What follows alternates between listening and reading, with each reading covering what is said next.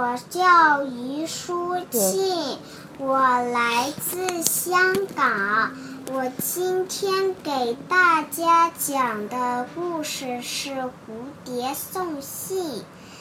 太阳公公让蝴蝶妹妹帮他送一封信给春姑娘，并一再叮嘱她。一定要亲手把信交给春姑娘。可是太阳公公年纪大了，他只记得春姑娘的信箱是一朵花，但具体是什么花，在什么位置，他也记不清了。蝴蝶妹妹发了愁。那么多的花，到底哪朵才是呢？蝴蝶妹妹带着信不停地飞着，敲开一朵又一朵的花的门儿，累得满头是汗。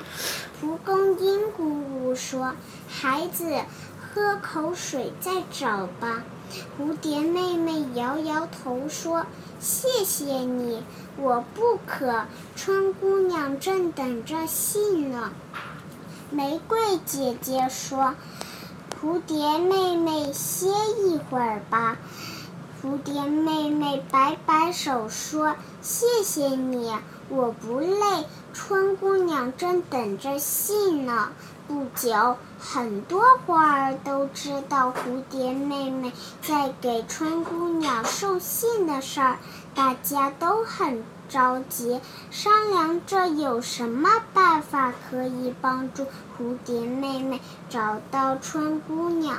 于是，花儿们都大声喊着：“春姑娘，你在哪儿呀？”风婆婆把花儿的声音带很远很远。